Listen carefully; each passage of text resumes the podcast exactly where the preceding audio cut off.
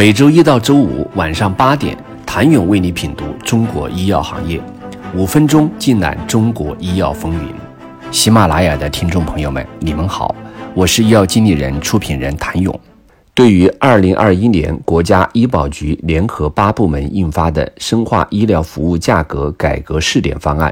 医保局相关负责人解释强调，集采降价降费不会通过医疗服务价格调整找补回来，变相实现医药费用平移、转换和腾挪，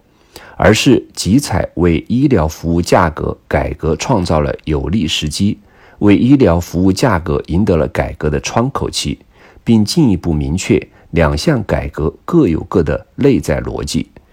集采针对药品耗材代金销售，目的是净化市场环境，挤干价格水分，减轻人民群众的不合理负担。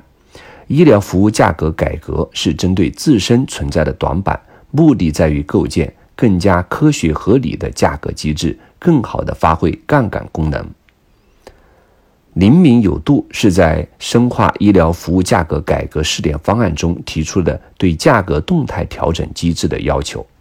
事实上，在医疗保障局党组关于十九届中央第六轮巡视整改进展情况的通报中，就展示了这样的案例。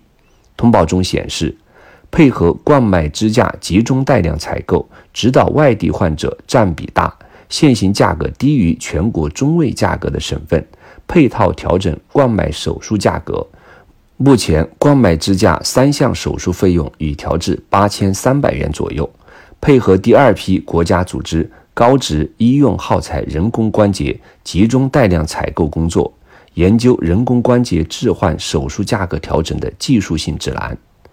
但将医疗服务价格采取现行方案调整后，对药企尤其是药品招采价格会产生何种影响？一种观点认为，对药械企业的影响会是积极的、正面的。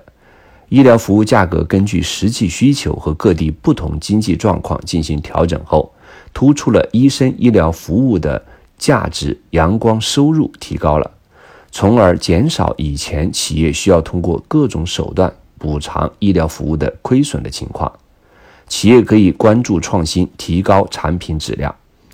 另一种观点则认为，从长远来看，若是通过集采平台监测药械中标价格、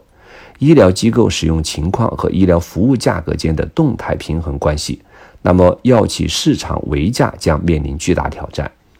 在医保局腾笼换鸟、保证医保基金可持续的层面出发，若不考虑原材料涨价等供应链因素，价格有可能会陷入持续降低的螺旋里。据悉，按照深化医疗服务价格改革试点方案的部署，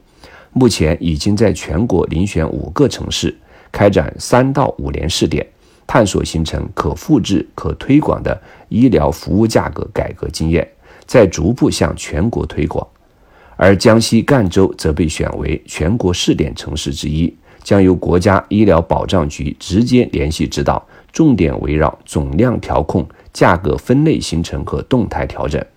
监测考核等机制开展试点，从招采中心到价采中心，名称上的一字之差，犹如蝴蝶扇动了翅膀。这一变动是否预示三一在价格上深度联动的时代即将开启？请你明天接着收听。谢谢您的收听。想了解更多最新鲜的行业资讯、市场动态、政策分析，请扫描二维码。或添加医药经理人微信公众号“医药经理人”，医药行业的新闻与资源中心。我是谭勇，明天见。